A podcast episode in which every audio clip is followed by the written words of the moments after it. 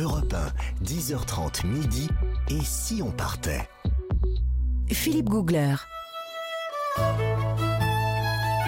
Nous sommes en Écosse ce matin sur Europe 1 avec mes camarades voyageurs, avec Robert Amiot qui est porte-parole du clan McKinnon en France et en Europe, et Nathalie Corée. Ah oui. Vous avez du courage. Qu'est-ce qu'on mange? Vous y êtes allé. Bah oui.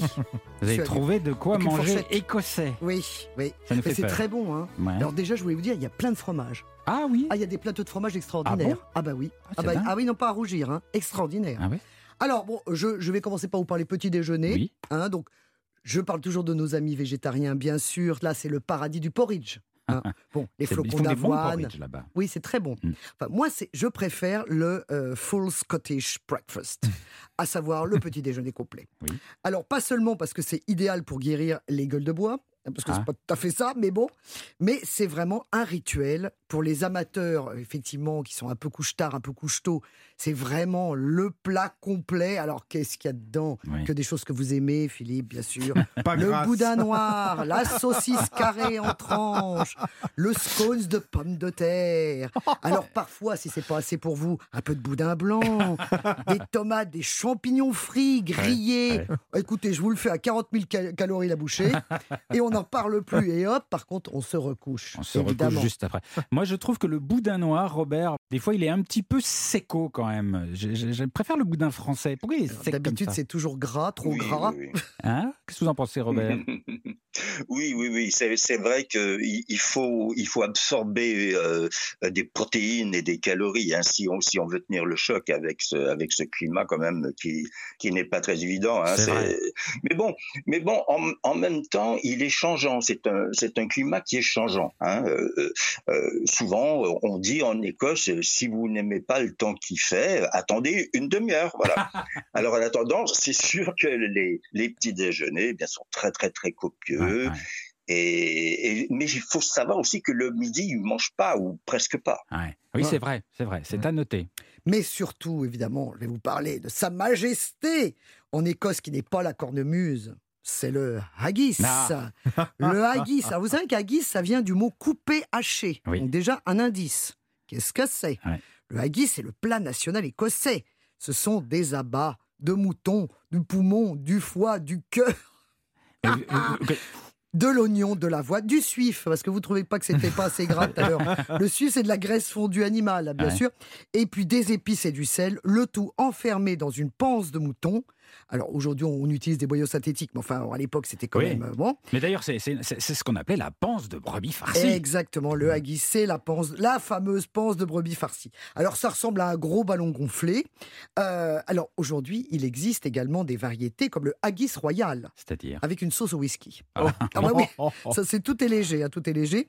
Alors la texture, bah, c'est un genre de, de hachis parmentier, surtout que c'est souvent servi avec une purée, donc euh, là, on, y, on- on y est. Euh, c'est un petit peu comme du, du pâté dans un ventre, on pourrait le dire comme ça. du pâté dans un ventre. Bah oui, parce que c'est un petit peu comme du, comme du pâté en Mhm. fait. Nous aussi, on fait du pâté, on mélange plein de trucs. Bon, c'est c'est très fort en foie. Moi, celui que j'ai mangé, c'est vrai que c'était assez fort en foie. J'aime pas trop le foie, donc c'est bon. Mais enfin, en tout cas, il faut vraiment se lancer, il faut le goûter et surtout, il faut le déguster officiellement lors du Burn Night. Qu'est-ce que c'est? Le Burn Night, c'est le 25 janvier et ça rend hommage au célèbre poète Robert Burns. Mm. Alors, vous ne le connaissez pas et pourtant vous le connaissez. C'est un grand poète écossais et vous le connaissez parce que euh, il est à l'origine d'une chanson que nous connaissons très bien en France. Je vous laisse écouter. Should old acquaintance be forgot Hein? and never brought to mind? Ce n'est qu'un au revoir, Ah ouais. mes frères. Et oui, c'est lui. On lui doit ça, donc finalement tout le monde le connaît sans le savoir.